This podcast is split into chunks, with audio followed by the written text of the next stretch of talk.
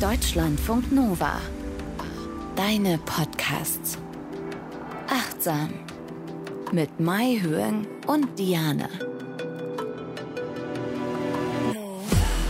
Wie können wir glücklicher leben, zufriedener sein, ausgeglichener? Was können wir machen für unseren Rücken, unseren Blutdruck, für unser allgemeines körperliches Wohlempfinden? All das besprechen wir hier in Achtsam, weil dazu ist Achtsamkeit quasi da dass wir uns selbst erkennen zum Beispiel, dass es uns besser geht, dass wir gelassener sind. Und das haben wir schon in vielen, vielen Folgen hier bei Deutschlandfunk Nova besprochen mit Mai Hyung. Sie ist Psychologin und Verhaltenstherapeutin in Ausbildung und beschäftigt sich schon lange, lange, lange mit Achtsamkeit. Was heißt denn lange eigentlich?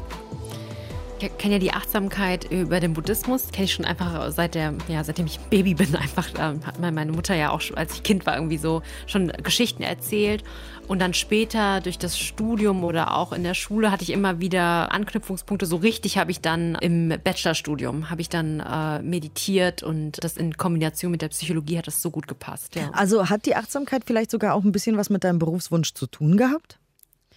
Könnte ich mir auch vorstellen, weil ehrlich gesagt zum Beispiel einer meiner Lieblingsgeschichten ist Momo und ich fand das so toll, immer so zu hören, wie Momo so achtsam zuhört. Also und da habe ich gedacht, boah, das will ich auch. Ich will auch irgendwann achtsam zuhören, achtsam für Menschen da sein. Oh ja. Gott, ist das schön. Ja. Oh, wie schön. Und ich konnte es damals ja nicht benennen. Ich konnte ja nicht sagen, oh, Momo, die ist achtsam. Das steht da, glaube ich, in dem Buch auch nirgendwo. Aber ich konnte diese Qualität einfach ganz klar erkennen. So, jemand ist da mit seinem ganzen Sein und will dem anderen einfach nur helfen und ist einfach präsent. Und das ist ja Achtsamkeit. Ach Gott, wie schön. Ja. Da seht ihr mal. Ah, ich bin ganz hm. gerührt. Ähm, ja. Ich bin Diane, ich bin Moderatorin, beschäftige mich seit, was haben wir denn jetzt? 22, seit 2017 ganz intensiv mit diesem Thema.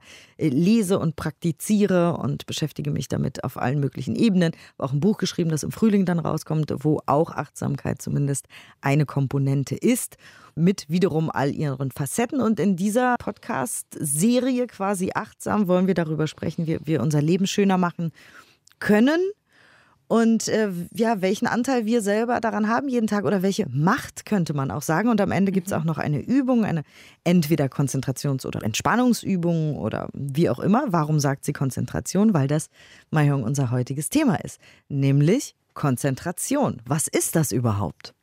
Ja, Konzentration ist die Fähigkeit, dass wir Handlungen absichtsvoll steuern und auch die Ausführung auch kontrollieren können. Also wenn man jetzt zum Beispiel sagt, ja, dass wir bei einer Sache bleiben wollen, wir wollen bei einem Objekt unserer Aufmerksamkeit wirklich bleiben und nicht immer so abschweifen. Ne? Und Konzentration ist so eine wichtige Fähigkeit und Fertigkeit und wird ja auch überall genannt. Ja, du musst konzentriert arbeiten, dies und das. Und deshalb ist es ganz, ganz zentral und Achtsamkeit fördert natürlich Konzentration sehr. Genau, Achtsamkeit und Konzentration sind ja beste Freunde quasi. Genau, die sind richtige beste Freunde. Und ich habe für all jene, die vielleicht neu zugeschaltet haben, nochmal die Definition der Achtsamkeit mitgebracht. Heute die Definition von äh, John Kabat-Zinn. Der hat dieses Programm Mindfulness-Based Stress Reduction in den Westen gebracht, entwickelt. Wie heißt es auf Deutsch nochmal? Die achtsame Stressreduktion oder so? Ja. Ich weiß es gerade nicht. Ja, ja genau, ne? Achtsame genau. Stressreduktion. Ja, Stressreduktion durch Achtsamkeit, genau auf Deutsch, ja.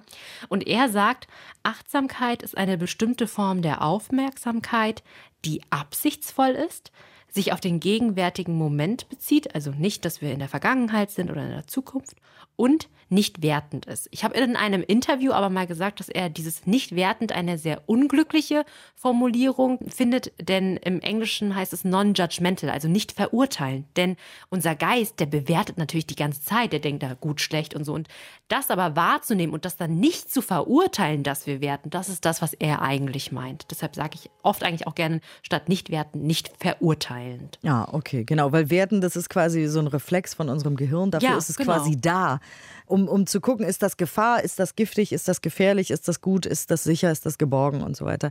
Also unser Gehirn hält uns da am Leben mit diesem Werten, aber man muss ja nicht verurteilen, verstehe.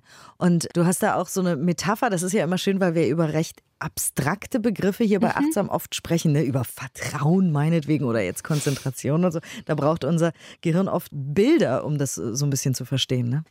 Genau, also wenn wir uns jetzt angucken, wie hängt Achtsamkeit und Konzentration zusammen, das habe ich der buddhistischen Praxis quasi mitgebracht, diese Metapher der Perlenkette.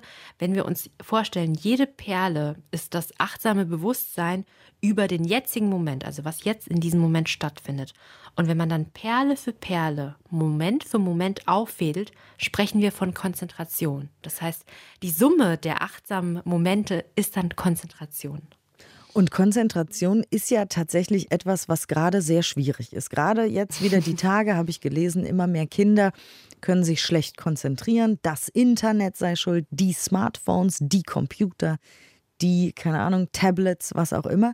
Aber am Ende sind ja wir das, die diese ganzen Tools benutzen. Also wir können uns ja nicht konzentrieren, weil wir uns aktuell nicht konzentrieren können. Man kann ja die Schuld eigentlich nicht irgendwelchen technischen Gadgets geben, oder? Mhm. Ja, das ist wirklich, es ist nicht die Schuld von denen, aber ich würde schon sagen, wir leben in einer Welt, die uns einfach sehr, sehr viele Fallen irgendwie so auslegt, äh, in die wir einfach tappen können, wenn wir nicht bewusst unseren Weg gehen. Also überall schreit ja, fass mich an, mach mich an, schau mal hier, schau mal da. Und dann kommen wir schnell in diese Multitasking-Falle. Dann gucken wir hier was und da was und machen dann vier Sachen auf einmal. Und das klappt irgendwie nicht immer so gut. Oder zumindest, wenn wir es ähm, auf lange Sicht dann irgendwie so machen, ist es sehr ermüdend. Genau, das ist nicht gut für unser Gehirn, ne? Mhm, genau. Es gibt tatsächlich auch, also wenn beispielsweise ist ja ganz klar verboten, dass man mit dem Autofahren nicht noch aufs Handy irgendwie so gucken soll oder währenddessen irgendwie das Handy benutzt. Und Forscher haben herausgefunden, dass die Handynutzung während des Autofahrens die Aufmerksamkeit um 40 Prozent reduziert. Und das ist so ähnlich so sehr wie wenn man unter Alkoholeinfluss stünde, circa 0,8 bis 1,1 Promille. Also Ach. Also das haben die untersucht. Krass, oder? Das ist ja auch ja. ein krasser Vergleich. Ich glaube, das hat man auch überhaupt nicht auf dem Schirm, weil hey, die WhatsApp kann ich doch noch beantworten. Hier, guck mal, ich habe eine Signal-Nachricht. Ach komm, ist doch kein Problem. Und wenn man jetzt das mal äh, auf dem Schirm hat, dass das wie unter Alkoholeinfluss ist, mhm. ja, weil das sind ja oft, ne, hat man das so eingeordnet in Alkohol am Steuer schlecht, Handy am ja. Steuer, ach komm, komm, die eine Nachricht. Nee, bitte, liebe Leute, lasst das Handy, wo es ist. Fahrt einfach nur, weil das ist wie wenn man unter Alkoholeinfluss und man, ja, dann entstehen äh, Autounfälle. Aber ja, es lädt einen halt dazu ein und man denkt, oh, ich kann doch da mal kurz gucken. Und unser Gehirn hat einfach eine begrenzte kognitive Kapazität und es kann auch nur begrenzt Informationen bearbeiten. Trotzdem ist es ganz faszinierend, was es kann, ne? Und zwar äh, der Cocktailparty-Effekt. Kannst du den nochmal beschreiben? krass. Ja, ja, also. Also, wenn man man sich bewusst wird, ne, wir treffen uns ja wie gesagt hier in Achtsam immer und reden über unser Gehirn, über unsere Psyche, mhm. über unseren Geist und immer wieder haben wir beide so Aha-Momente oder so Studien oder keine Ahnung, Metaphern oder wie auch immer, wo wir sagen, ach, ist das krass. Und der Cocktail-Party-Effekt gehört definitiv dazu. Der gehört auch dazu. Ne? Also man stellt sich vor, wenn ihr auf einer Party seid mit vielen Menschen und ihr unterhaltet euch gerade mit einer Person und im Hintergrund gibt es Musik, es sind viele Menschen da, also da ist wirklich so eine Geräuschkulisse. Aber man kann wirklich beim Gespräch Gespräch bleiben und sich darauf konzentrieren. Wenn aber plötzlich jemand im Raum, also eine nahe Gesprächsgruppe, euren Namen nennt, dann, was man beobachten kann, ist, dass man sich dann sofort umdreht, weil man sich angesprochen fühlt. Das heißt, diese Information wird ins Bewusstsein transportiert. Man weiß, hey, ich werde angesprochen. Und deshalb heißt es der Cocktail-Party-Effekt. Und es zeigt uns nochmal, wir verarbeiten unterbewusst so, so viel, ja. Wir kriegen es nur nicht mit, ja. Obwohl wir auf einer Party sind, läuft hinten oder unten, also oder hinten unten sagen, im hinten, Gehirn, unten, wo, wo irgendwo im Gehirn, ja, irgendetwas, was die ganze Zeit mitarbeitet, mitarbeitet. Und dann, wenn es relevant für uns wird, zack, wir drehen uns um, das ist ein Reflex. Und das habe ich sogar selber mal erlebt und zwar nicht mit meinem Namen, sondern noch viel krasser. Ich war in einem Gespräch, was mich so mäßig interessiert hat. Also es war ja, ja. so ein bisschen so Smalltalk-Ebene, wie es auf Partys eben manchmal stattfindet. Und dann habe ich gehört, dass irgendwie drei Menschen weiter ein richtig interessantes Gespräch stattfindet, das mich richtig interessiert. Und auf einmal hat mein Gehirn darüber geschaltet. Das war wirklich, als wenn ich zwei Bildschirme laufen habe und ich äh, richte meine Aufmerksamkeit unterbewusst auf einmal auf das, was interessanter ist. Mhm. Das fand ich auch ja. total abgefahren. Ich dachte, okay, konzentriere dich jetzt auf dieses Gespräch, du bist in diesem Gespräch. Aber mein, mein Geist und mein, mein, mein Gehörgang sind immer zu dem anderen gegangen. Weil ich dachte, oh, das ist spannend, ich möchte lieber bei denen stehen.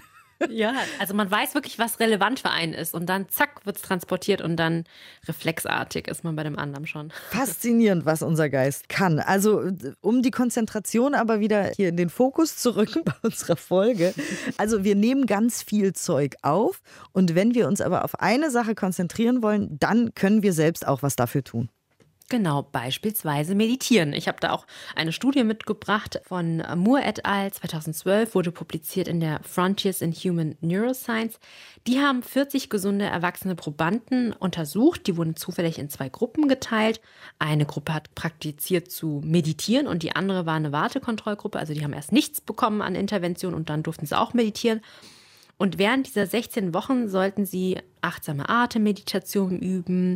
Und ihnen wurde gesagt, sie sollen mindestens fünf Tage pro Woche für nur zehn Minuten pro Tag üben. Also das ist ganz wichtig. Das ist dieses, ja, Microdosing nennt man das, glaube ich, dass man wirklich nur kleine Stupser angibt. Ja, es erfordert nicht sehr, sehr viel, sondern zehn Minuten mindestens. Sie sollten dann auch ein Meditationstagebuch führen, aufschreiben, wie häufig und wie lange sie dann immer meditiert haben. Und im Anschluss, nachdem Sie dieses Training dann quasi erhalten haben, sollten Sie eine kognitive Aufgabe ausführen. Also das ist eine sogenannte Stroop-Aufgabe, bei der sieht man auf einem Bildschirm vier Farbwörter, also zum Beispiel Rot, Grün, Gelb, Blau. Und dann variiert aber auch die Tintenfarbe, also die Farbe, in der das Wort geschrieben ist. Es kann entweder kongruent sein, also rot wird auch in der roten Farbe geschrieben, und blau auch in einer blauen Farbe oder grün, da steht grün, aber es wird mit gelb geschrieben oder so. Und die Person kriegt dann die Aufgabe, wenn du dieses Wort siehst, musst du mir die Farbe nennen und nicht das, was du liest. Also das ist so eine Interferenzaufgabe. Das zeigt, wie sehr können wir unsere Aufmerksamkeit auf eine bestimmte Aufgabe lenken. Und während diese Teilnehmer diese Aufgabe durchführten, wurden auch EEG-Daten gemessen, also die Gehirnströme quasi. Und tatsächlich zeigte sich im Ergebnis, jene Personen, die regelmäßig praktizierten, auch wenn das nur so kurze Meditationsübungen waren, da zeigte sich eine signifikant bessere Gehirnfunktion. Also Meditierende konnten viel besser die Aufmerksamkeit auf die Aufgabe lenken. Tada! Super, ne? Da sind wir wieder. Genau, ja. da sind wir wieder hier bei Achtsam, bei der Meditation, die, ja, wie ich ja immer sage, irgendwie das mächtigste Instrument ist der Achtsamkeit. Nicht das einzige, wohlgemerkt, mhm. aber wirklich, und da ist sie wieder die Studie, die beweist, schon eins der allermächtigsten. So. Also wenn man sich mhm. zusammenreißt und es schafft, fünf Tage pro Woche, zehn Minuten am Tag üben und das für 16 Wochen, wie eben in dieser Studie. Wow. Ja. Und für unsere Konzentration können wir noch mehr machen. Also einmal natürlich meditieren regelmäßig. Aber auch, du hast es gesagt, natürlich all unsere technischen Gadgets schreien uns an, nimm mich in die Hand. Check Instagram, Facebook, LinkedIn und äh, Twitter. Also wir können auch viel ganz einfach praktisch machen, damit wir nicht so viel abgelenkt sind und uns besser konzentrieren können. Ja, also sich immer wieder die Frage stellen, welche Umwelt kann ich für mich aufbauen, damit ich mich optimal konzentrieren kann, damit ich nicht abgelenkt werde. Und das kann beispielsweise sein, also irgendwie, als ich mir meinen letztens einen neuen Laptop geholt habe und dann hat er das automatisch so eingestellt, dass bei jeder Sache, wenn eine E-Mail reinkommt oder wenn irgendwas passiert, sei im Kalender oder so, dass dann immer sowas aufploppt ja, rechts oben. Horror. Boah, das ist so nervig, weil man dann immer so denkt, man muss es jetzt bearbeiten. Und ich muss es mal ausstellen. Ich habe es immer noch nicht ausgestellt, aber es nervt mich sehr. so. Ja, das, genau ja. das hatte ich auch. Ich dachte, sag mal, will der mich terrorisieren? Was soll genau. denn das? So fühle ich mich. Ich fühle mich nicht mehr in Kontrolle, sondern als ob da jemand irgendwie die ganze Zeit steht und sagt, mach das, mach das jetzt, jetzt sofort. Lies das, guck dir das genau. an. Da will jemand was von dir. Oh, bitte nicht. Ja, ich habe genau. auch bei meinem Telefon tatsächlich die meisten Pushs abgestellt. Ja, ich auch, ich auch, ja. Genau, das habe ich auch weggemacht. Also ich entscheide, wann ich zum Beispiel in WhatsApp reingehe und was lese und nicht die kleine Eins, die rot da ist, irgendwie so und aufblinkt oder sowas. Also da tut man sich wirklich einen Gefallen, wenn man das einmal einstellt, damit einfach mehr Ruhe auch einkehrt, ja. Oder auch, dass man beispielsweise einen guten alten Wecker benutzt, so einen klassischen, und nicht sein Handy, weil das ist, das verleitet einen ja wieder dazu, dass man morgens aufsteht und direkt aufs Handy guckt und vielleicht dann Social Media checkt und so weiter. Ne? Und was auch hilfreich ist, was mir persönlich immer gut geholfen hat, ist tatsächlich Struktur und Routine und Arbeitsabläufe mhm. ordnen und so weiter. Also ich bin ja großer Fan von To-Do-Listen. Also die dürfen halt nicht zu lang sein, weil dann wird es absurd. Wenn da 30 Sachen irgendwie für den Montag draufstehen, hat man den Montag schon verloren. Ich schreibe da halt immer so drei, vier Sachen mhm. drauf, vielleicht fünf. Aber das war es dann auch. Auf keinen Fall mehr als fünf. Und wenn ich die abends alle abgehakt habe, ach, dann geht es mir gut. Und dann weiß ich auch, okay, ich mache jetzt diesen Haken gleich. Dann konzentriere ich mich auf diese eine Aufgabe und bin total bei der Sache, weil ich weiß, gleich kann ich den coolen Haken machen. Ja, dann ja, geht's mir richtig gut. ja, aber Struktur und Arbeitsabläufe, die sind so, so wichtig. Also wenn man gerade in Bereichen guckt wie Rettungssanitäter oder in der Notfallmedizin oder so, ne?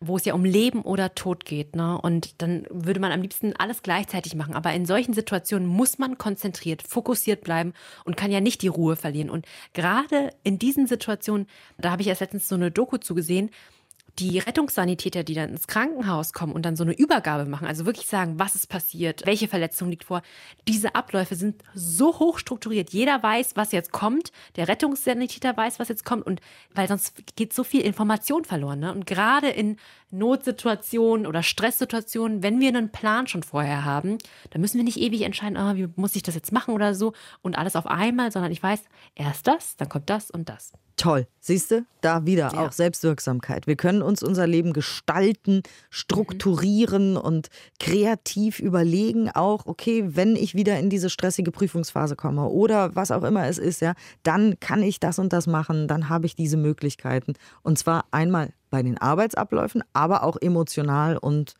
um mhm. ja, Zeit auch für mich vielleicht zu haben, um durchzuatmen und so weiter. Also wir können da ganz viel einfach machen. Wir sind dem Leben nicht völlig hilflos ausgeliefert, wie eine Nussschale im Wind, dem Meer.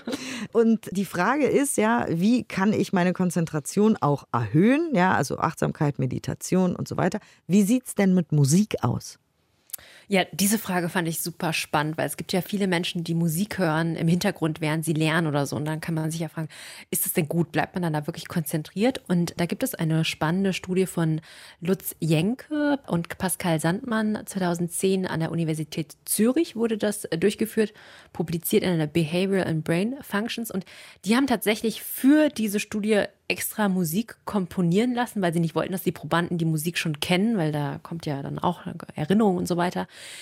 Und die haben dann variiert. Entweder war es langsame Musik oder schnelle Musik oder harmonische Musik oder so richtig dissonante Musik. Und dann in einer Kontrollbedingung noch haben sie einfach nur Geräusche gehört.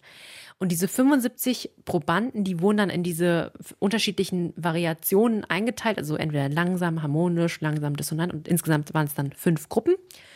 Und denen wurde dann gesagt, dass sie Wörter lernen sollen. Und dann haben sie Musik gehört oder nicht, laut oder leise. Ne?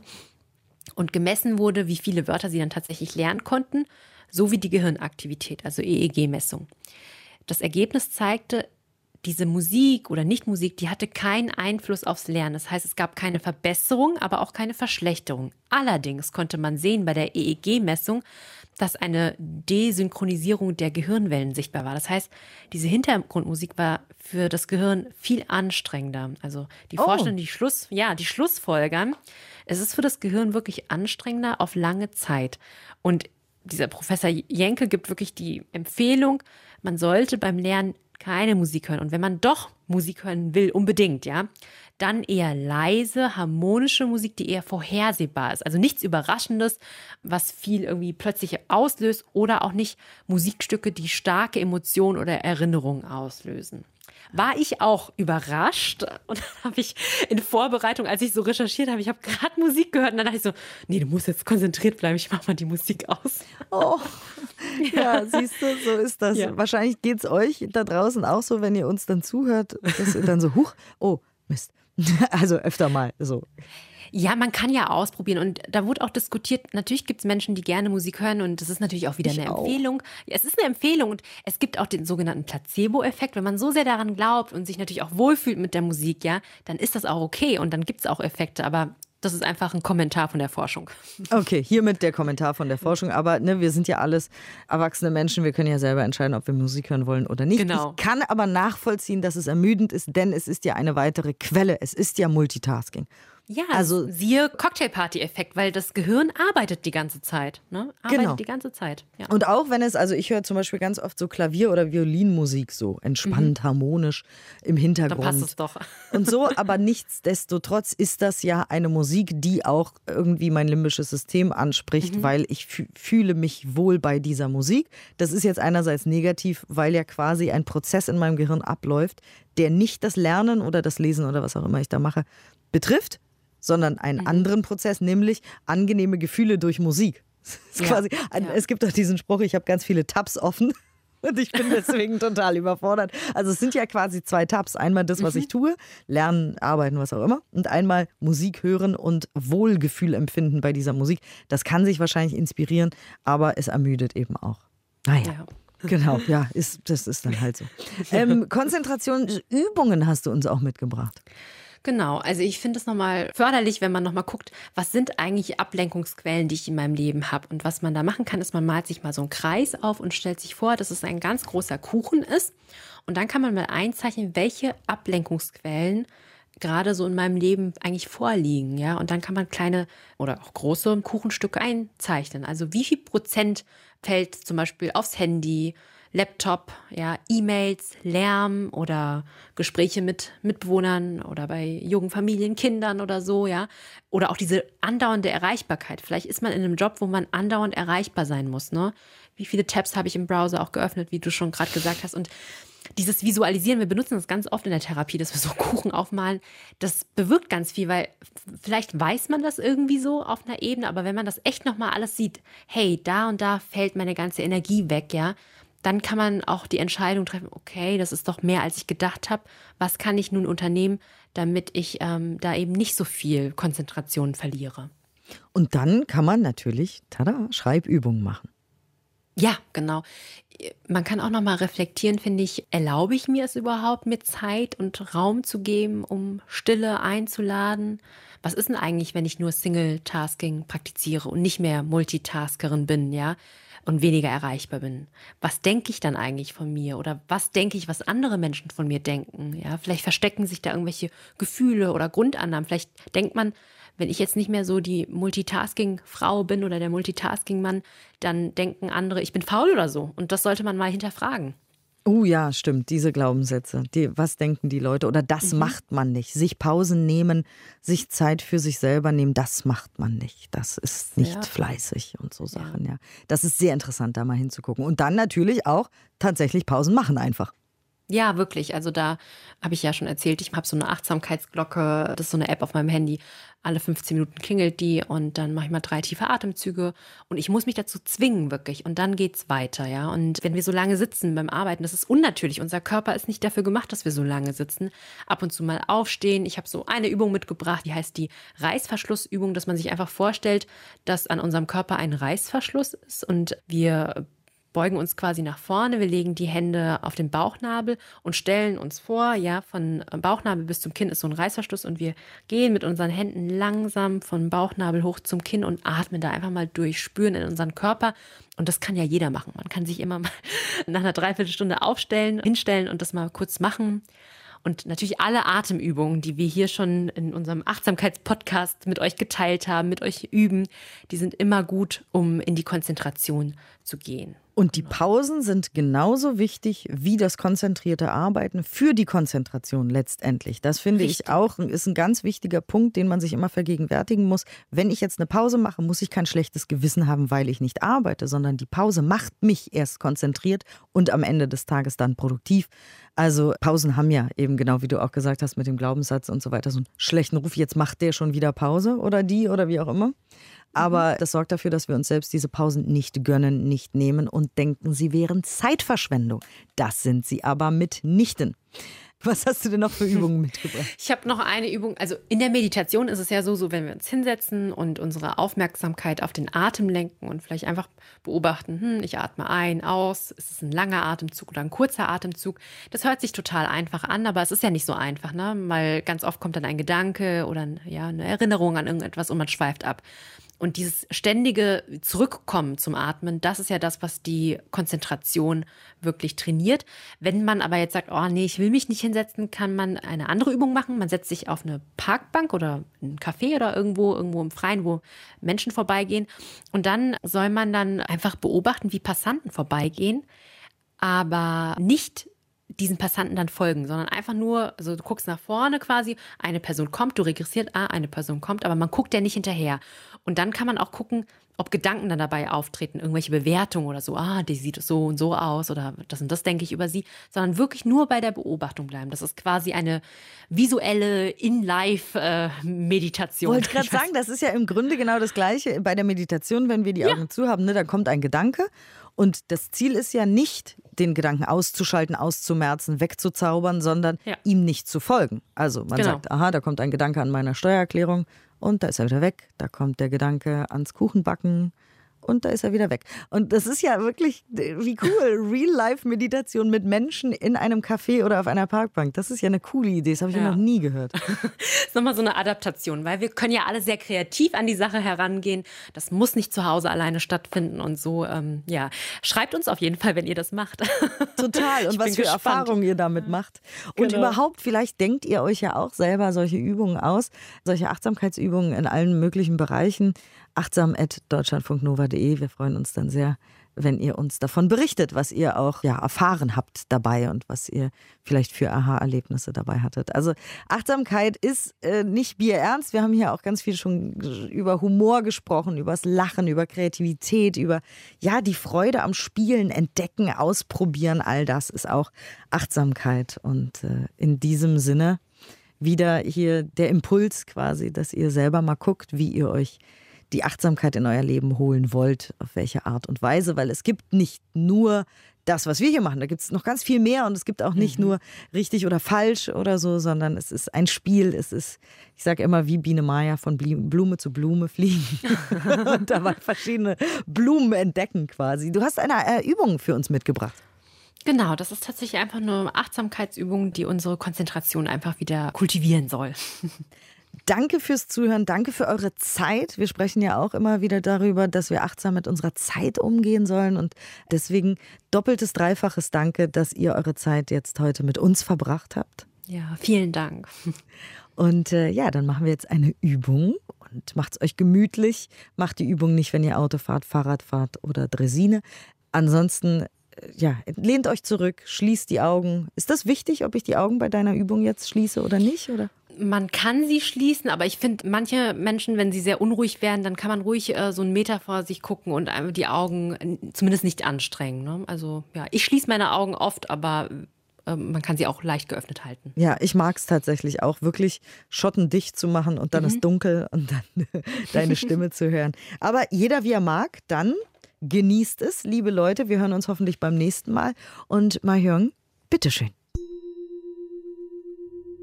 Nimm nun eine bequeme, aufrechte Sitzposition ein. Durch diese stabile Position hilfst du deinem Geist und deinem Körper zur Ruhe zu kommen. Wenn du magst, kannst du deine Augen schließen oder deine Augen leicht geöffnet lassen und den Blick circa einen Meter von dir auf dem Boden ruhen lassen. Gönne deinen Augen eine wohlverdiente Auszeit. Solltest du wahrnehmen, dass deine Aufmerksamkeit während der Übung woanders hinwandert, nimm dies mit einem umarmenden Lächeln wahr, denn es ist ganz normal. Allein die Tatsache, dass du es wahrnehmen kannst, zeigt schon, wie weit du mit der Übung bist. Freu dich also darüber. Einatmend weiß ich, dass ich gerade einatme.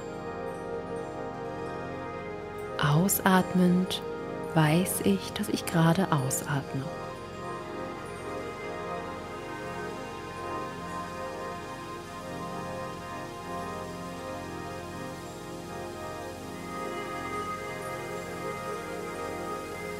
Einatmend nehme ich meinen Körper wahr. Ausatmend sorge ich für meinen Körper und entspanne ihn.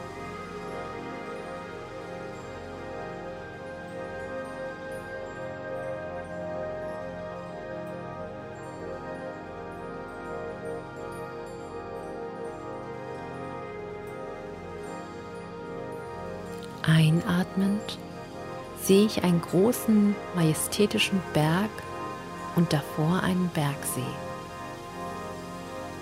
Ausatmend verbinde ich mich mit der Stabilität dieses Berges.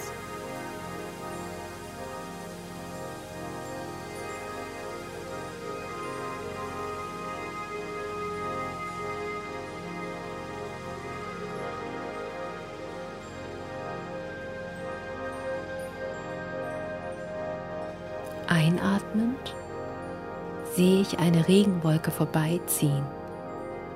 Die Regentropfen plätschern auf den Bergsee. Ausatmend weiß ich, dass meine starken Gefühle einer Regenwolke ähneln. Die Gefühle ziehen vorbei und trüben meine Sicht auf das, was da ist. Ich weiß, dass die Wolke vorbeiziehen wird.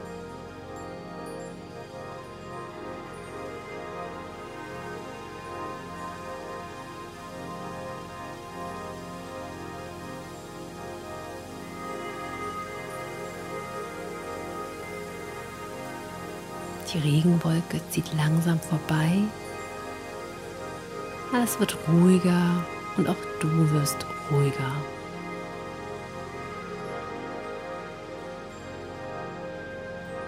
Einatmend sehe ich den klaren, ruhigen Bergsee, der alles um sich herum spiegelt. Ausatmend verbinde ich mich mit der Ruhe und Klarheit des Bergsees. Auch ich kann gesammelt viel klarer sehen und bessere Entscheidungen über mein Handeln und Denken treffen.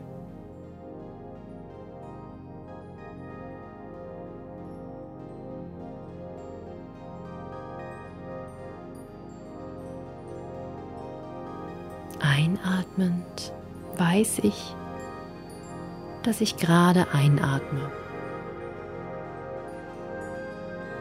Ausatmend weiß ich, dass ich gerade ausatme.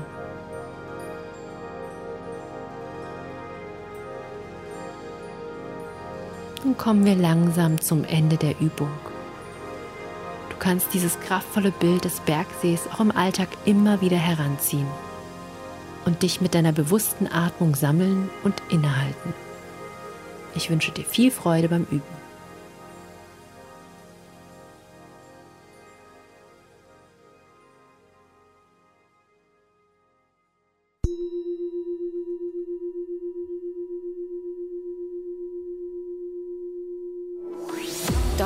Deutschlandfunk Nova. Achtsam. Jeden Donnerstag neu. Auf deutschlandfunknova.de und überall, wo es Podcasts gibt. Deine Podcasts.